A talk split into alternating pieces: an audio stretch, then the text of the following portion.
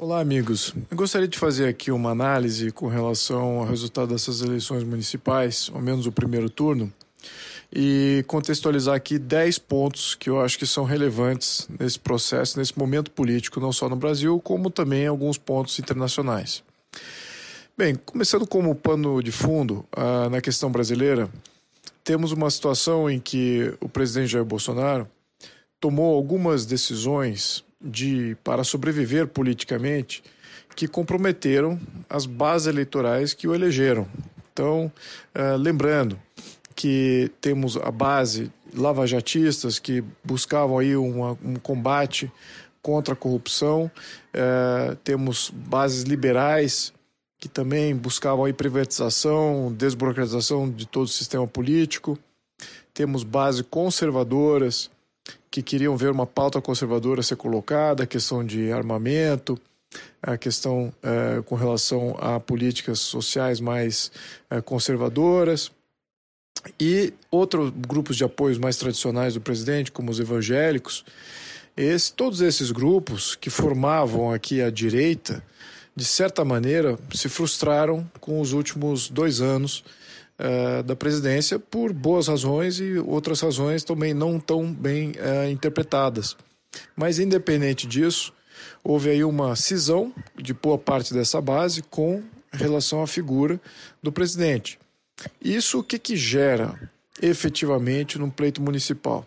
Isso desmobiliza os ativistas. Então, ativistas que lutaram pela eleição do presidente Jair Bolsonaro, nos grandes centros urbanos, sobretudo, onde esse, boa parte desses movimentos nasceram, se desmobilizaram. Isso cria uma situação em que a direita, ou candidatos da direita, não contam com aquele entusiasmo, fervor e energia dos ativistas que eram relacionados ao Jair Bolsonaro. Candidatos também que se colocavam como fiéis ou relacionados ao Jair Bolsonaro saíram perdendo em função de não ter os ativistas e em função de ter também desgaste junto a esse ao eleitorado é, que o elegeu. Então é, fizeram outras escolhas, né? tentaram evitar os candidatos que eram vinculados diretamente ao presidente Jair Bolsonaro. Muito bem, então essa dinâmica existia sobretudo nos grandes centros. É, São Paulo havia uma rejeição muito alta com relação ao presidente Jair Bolsonaro, ao menos nesse momento político. Então era natural que houvesse aí outras opções. Né? Eu tentei até orientar alguns candidatos com relação a isso, não sei se eu logrei sucesso, é, mas de qualquer maneira. Então isso é uma parte, explica parte uh, do, dos resultados políticos que a gente obteve. Mas não são, não é todo, tem vários outros pontos que contribuem também. É, o segundo ponto que é importante é o partido. Né? A direita brasileira está totalmente fragmentada em diversos partidos, diversos partidos menores, partidos até partidos do centrão, e com uma mensagem difusa. Uh, não necessariamente estão uh, representando uma pauta coesa. E o que, que significa de não ter partido? Você não consegue convergir o ativismo, você não consegue convergir as grandes mensagens para a criação de uma onda política muito mais efetiva. Então, quando você tem uma base difusa, diferentes partidos, cada partido ali tem uma sua, a sua interferência, uh, cada partido ali tem sua nuance a mensagem, as reduções, a, os, os, símbolos que são usados no, no, normalmente no pleito eleitoral para criar essa onda política e uma mensagem política mais uh, firme e ao mesmo tempo mais simples, ela acaba não existindo. E nisso é onde a esquerda tem uma mensagem muito coesa. Você veja que todos os países, os partidos de esquerda, apesar de serem independentes e terem ali uma certa diferenciação, eles seguem uma pauta única, né? são todos socialistas, tem, tem toda uma, uma vertente de pauta social, pauta econômica e pauta política muito em conformidade um com os outros. Tem nuances, sim, tem representantes de, de, de dispersos, no entanto, a mensagem é única. E claro que tem aí um, um benefício que eu acho que facilita de serem oposição e terem o, o presidente como sendo o inimigo natural de todos eles.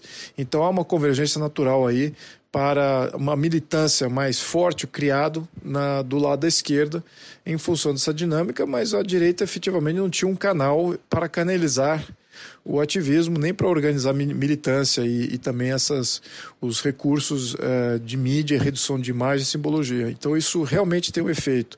Então, a questão de partido, de falta de partido para representar os conservadores, isso ainda continua sendo um grande gargalo uh, para o movimento.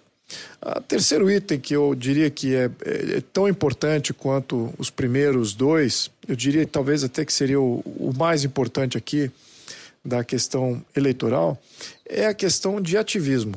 Vamos, vamos entender o seguinte: que a despeito de não ter partido, a despeito do presidente uh, não estar com um bom momento, passando por um bom momento político, apesar de ter uma popularidade muito grande, em alguns centros urbanos aqui do, do sul-sudeste, ele não, aparentemente, ou menos na percepção desse, não está passando por um bom momento político, em função daquelas dribladas de, de, de, de pauta que ele teve no, no, nos últimos dois anos para poder sobreviver politicamente. Então, o ativismo, é, ele, de certa maneira, ele é fundamental que exista antes do candidato se colocar como candidato. Então, havia muitos candidatos que se colocaram como candidatos de última hora, também em função de não ter partido. Né? Muitos tomaram decisões é, muito tarde no processo.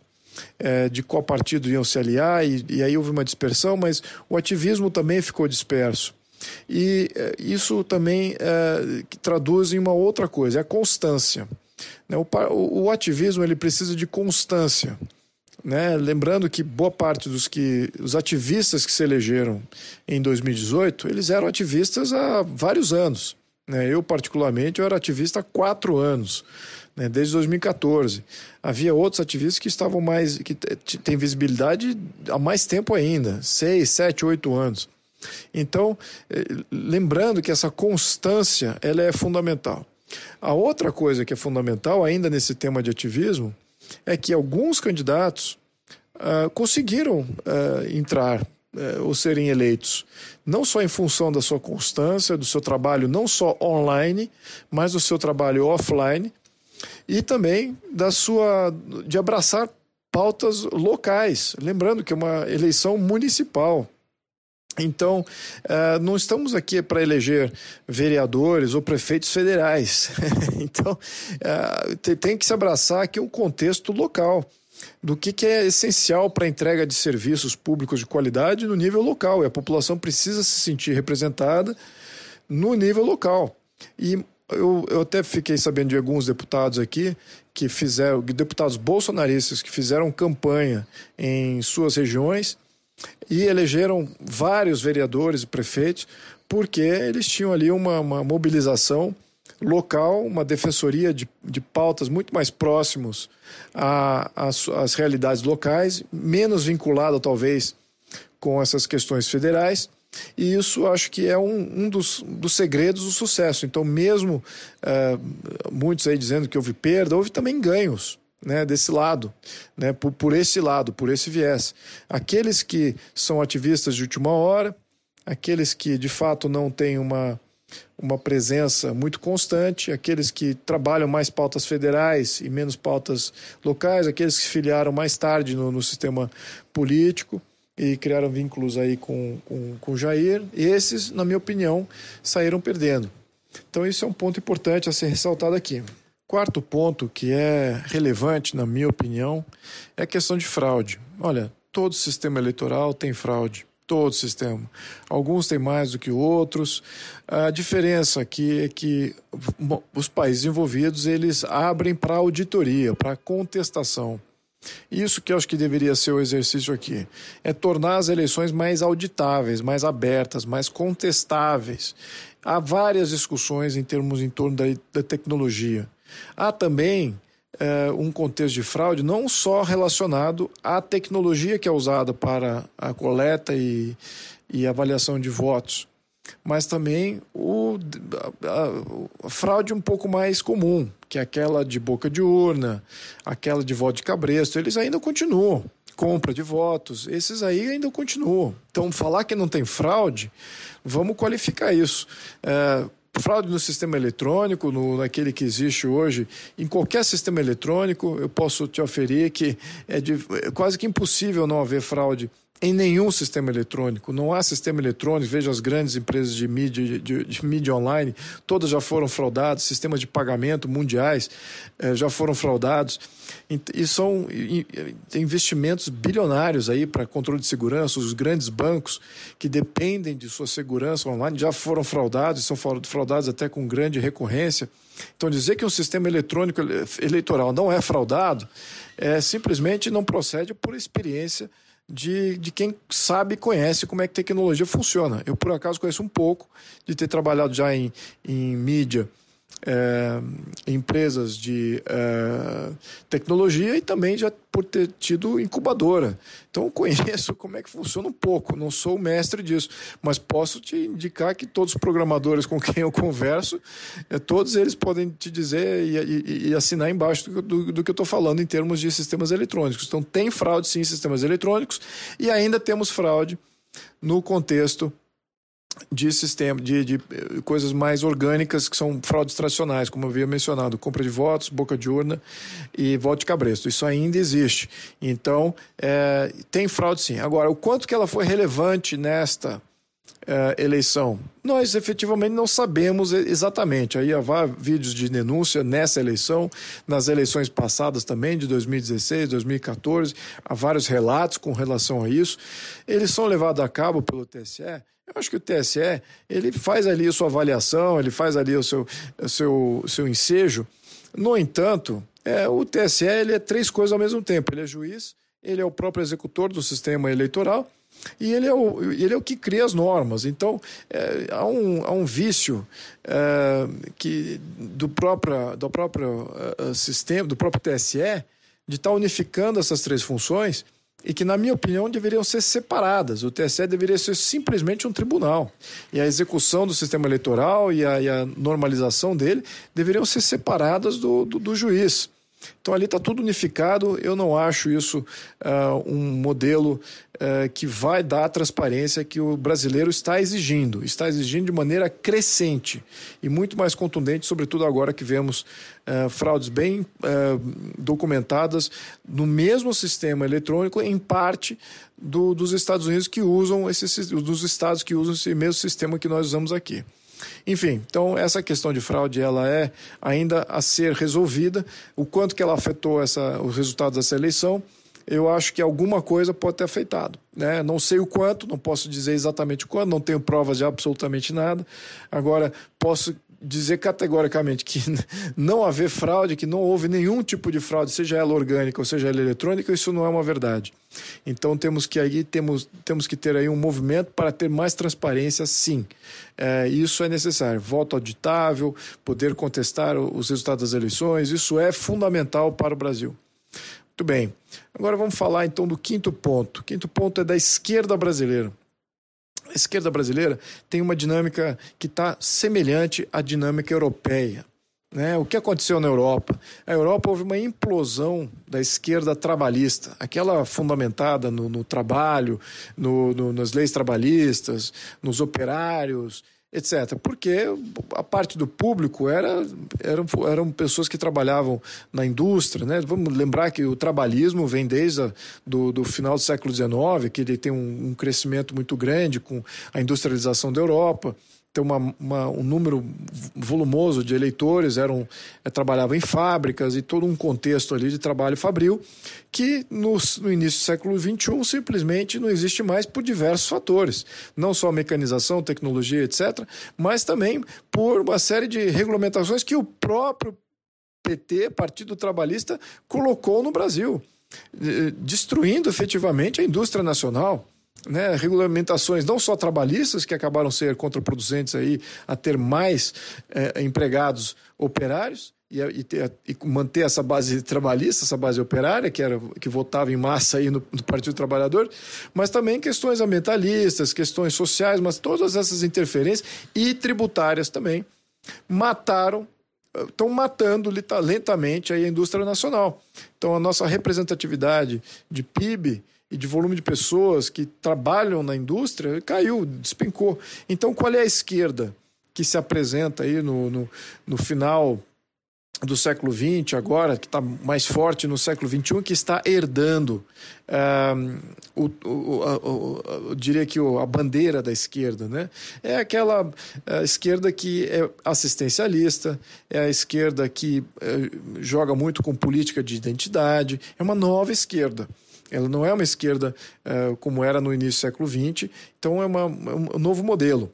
E na Europa, nas eleições que ocorreram nos últimos três, quatro anos, se percebeu exatamente essa movimentação, saindo da esquerda trabalhista, ou seja, os socialistas trabalhistas despencaram em sua representação, e aqueles que eram mais da pauta ambientalista, pauta uh, de identidade social, esses ganharam um pouco mais de protagonismo. Então, essa é a nova realidade e o Brasil aqui está simplesmente validando uma tendência que na Europa uh, tinha. Então, é muito. É, é, para você vencer essa esquerda, precisa se preparar. É, porque as políticas de identidade, as políticas ambientalistas, a, a dinâmica que, e as narrativas que são construídas em torno dessas, dessas novas vertentes é, são muito mais convincentes do que a vertente trabalhista, que já está vencida em vários níveis, né, níveis de, de discussão. Agora, a, a, as narrativas que vencem a esquerda identitária, a esquerda ambientalista, essas narrativas precisam muito, ser muito bem trabalhadas, precisa de, de uma série de conhecimentos aí uh, ser levados à, população, e nem todos os candidatos uh, da direita têm essa, têm essa consciência. Então, é, fica aqui um desafio. E é isso que, tá, que estamos vendo agora nesse momento. É o grande desafio de como lidar com essa esquerda, essa nova esquerda que está se apresentando. O sétimo ponto, e ainda falando da esquerda, é, nota-se também que nas uh, número de prefeituras que foram que foram que estavam disponíveis, o que, que nós percebemos é que a esquerda efetivamente perdeu. PT perdeu prefeituras, PDT perdeu prefeituras, PSOL perdeu prefeituras, PCdoB perdeu prefeituras e fica aqui um, contexto de que uh, nós não estamos olhando o, geral, que o geral é que a esquerda de fato perdeu. E aí gera-se até uma questão. Como que o PCdoB perdendo prefeituras, assim como o PSOL perdendo prefeituras, tem candidatos expoentes não só PSOL aqui em São Paulo e candidatos expoentes lá no Porto Alegre.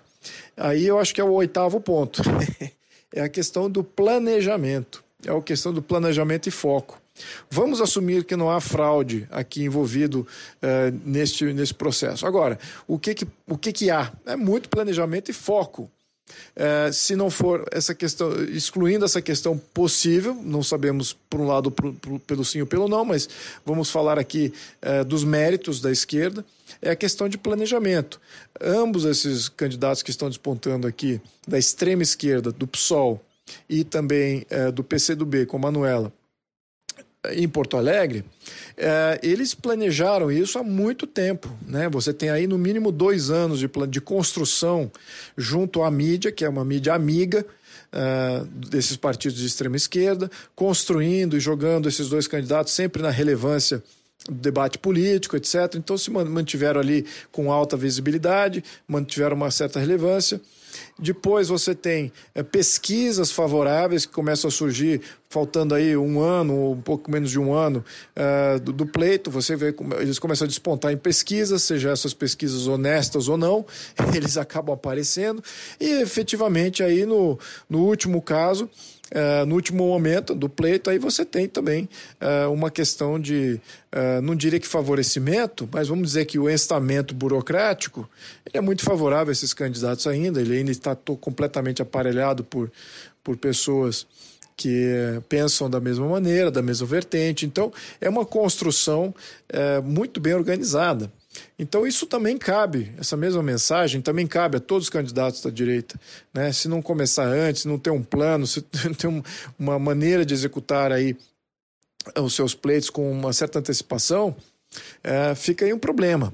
Né? Fica aí uma dinâmica que, é, chegando no último momento lá para ser agraciado com o voto, é, se você não tem esse planejamento ao longo do ano, você vai ficar cada vez mais dependente do cacique do partido, que vai ter que soltar verbas uh, monumentais para que você realize uh, um pouco de, de, de, expressão e consiga aí concentrar alguns votos, mas efetivamente os grandes resultados vêm com o tempo e planejamento com muito tempo. O oitavo ponto é muito importante a compreensão também. Os partidos de centrão, por estarem mais organizados, assim como os partidos de esquerda, por serem tradicionais aí da política brasileira, eles entendem que uh, o que vale é a mensagem do momento. Uh, boa parte do centrão sempre dependeu da esquerda para se eleger. Porque a esquerda é que criava as narrativas, criava versões dos fatos, criava aquelas grandes raciocínios e criava aquela realidade política sobre o qual o voto era exercido. Então, o centrão sempre dependeu da esquerda para ter uh, essas narrativas eleitorais que elegeriam os seus quadros. Então, por isso que o Centrão era sempre caracterizado como sendo uma esquerda menos radical, ou sendo até um centro-esquerda. Né? O Centrão sempre foi meio centro-esquerda. Agora, aqui fica um desafio. As narrativas uh, de, de esquerda estão sendo. Uh, praticamente destruídas, não só com a versão dos fatos sendo apresentados, com a nova direita se apresentando com versões alternativas com uma, um ideário muito mais claro, ainda não tão coeso e não tão bem difundido, no entanto, muito poderoso uh, em termos de convencimento e de demonstrar a realidade de uma outra maneira, de uma maneira é, conservadora, uma maneira liberal. E isso está acontecendo também. Então, é possível também que os partidos de centrão possam estar absorvendo parte da narrativa da direita. Alguns partidos de centrão estão começando a, a, ver que o que está elegendo não é essa o diálogo e, a, e as versões da esquerda e extrema esquerda, muito pelo contrário. Acabei de mencionar num ponto anterior que a esquerda vem perdendo. Então, qual é a narrativa que está vitoriosa? O Centrão não, nunca teve uma narrativa própria. Qual é, qual é a, a, doutrina do Centrão? A doutrina do Centrão é sobrevivência política. E eles abraçam aquelas, aqueles conceitos que estão em voga do momento. São, são partidos com quadros fisiológicos. Não tem necessariamente um viés uh, ideológico muito forte, muito enraizado.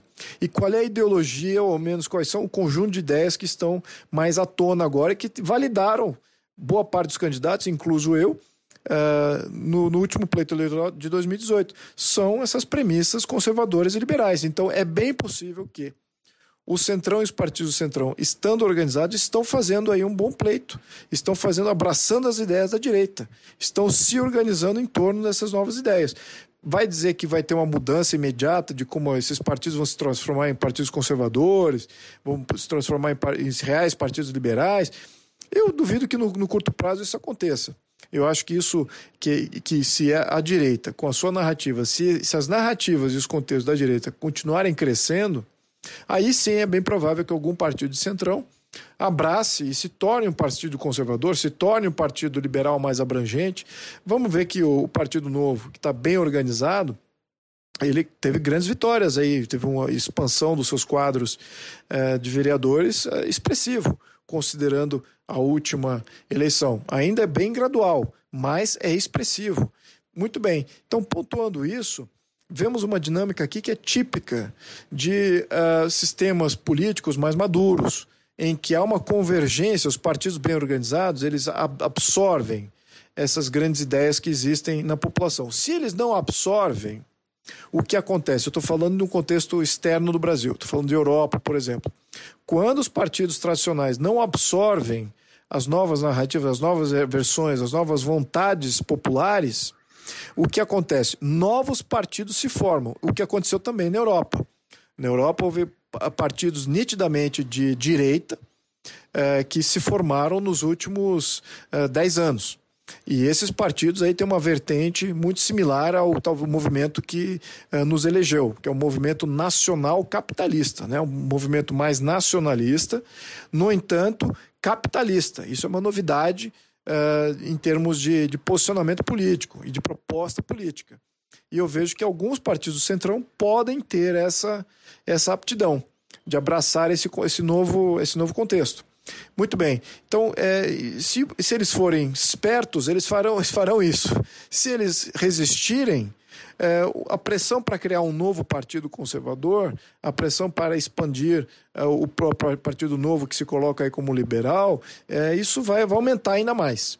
Né? Vai, vai ter uma convergência maior para, para um, esses partidos ainda que não existem, que estão em formação, por exemplo, Aliança ou uh, reforçar ainda o Partido Novo. Então, essa aqui é uma dinâmica que é, é importante a gente entender. Eu acho, na minha é, opinião, eu acho que alguns partidos, e sobretudo esses partidos mais vitoriosos, eles estão gradualmente, é uma nuance, né, alguns mais abertos do que outros, estão gradualmente absorvendo as narrativas da direita e é isso que tem dado uh, uma série de resultados positivos para eles nesse pleito.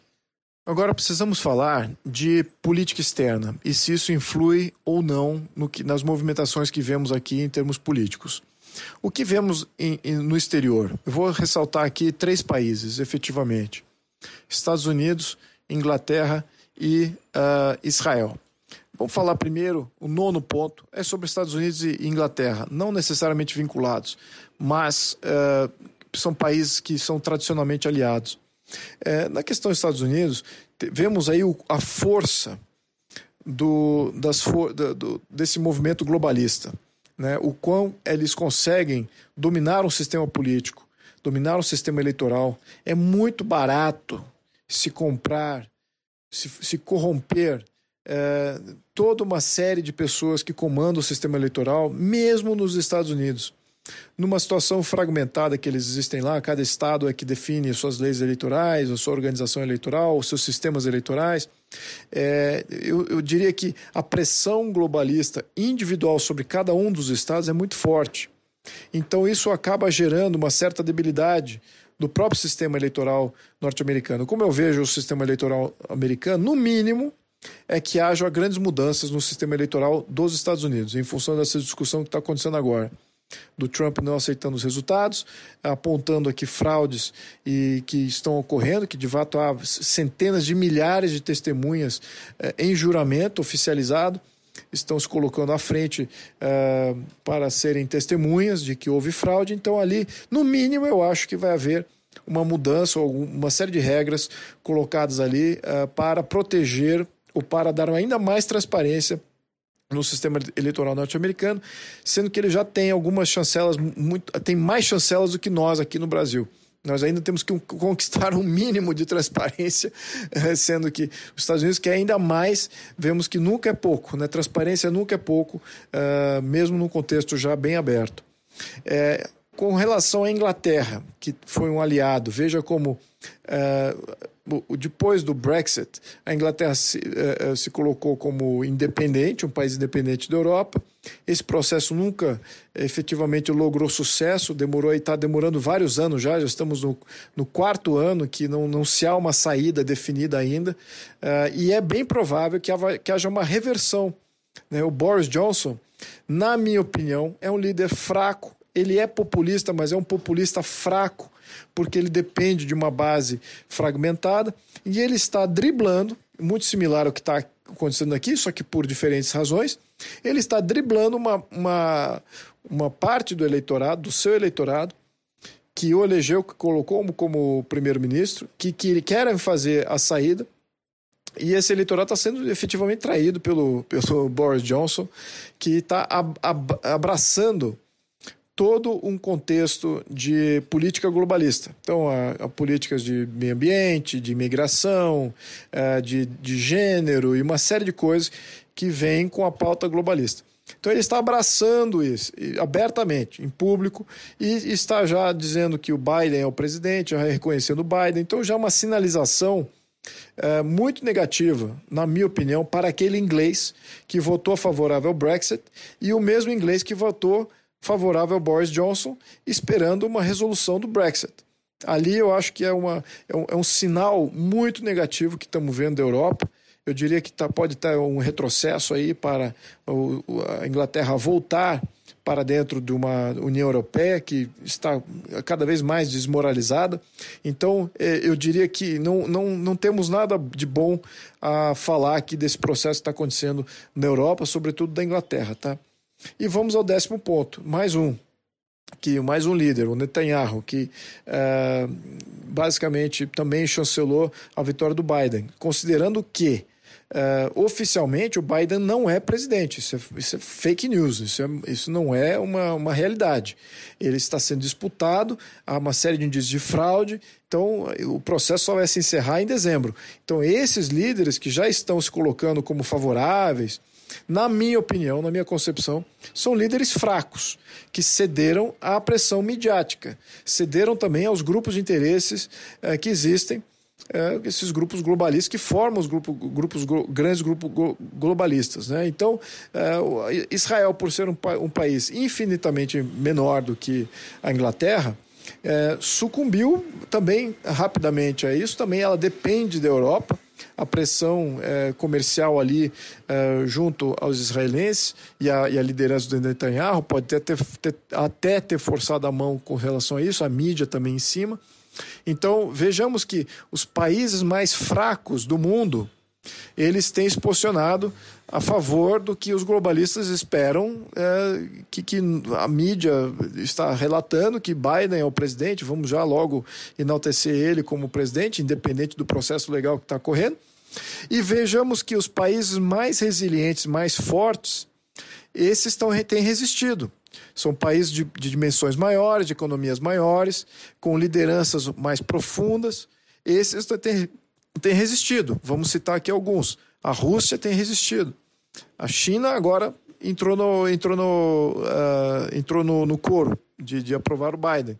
É, no entanto, ela resistiu no início. A Turquia é outro grande país, ninguém está olhando muito a Turquia, mas a Turquia está crescendo é, e está crescendo em poder político e poder econômico na região. É um, é um poder, é, não é hegemônico, mas ele, ele exerce uma influência muito importante ali na região e é, tem um líder forte.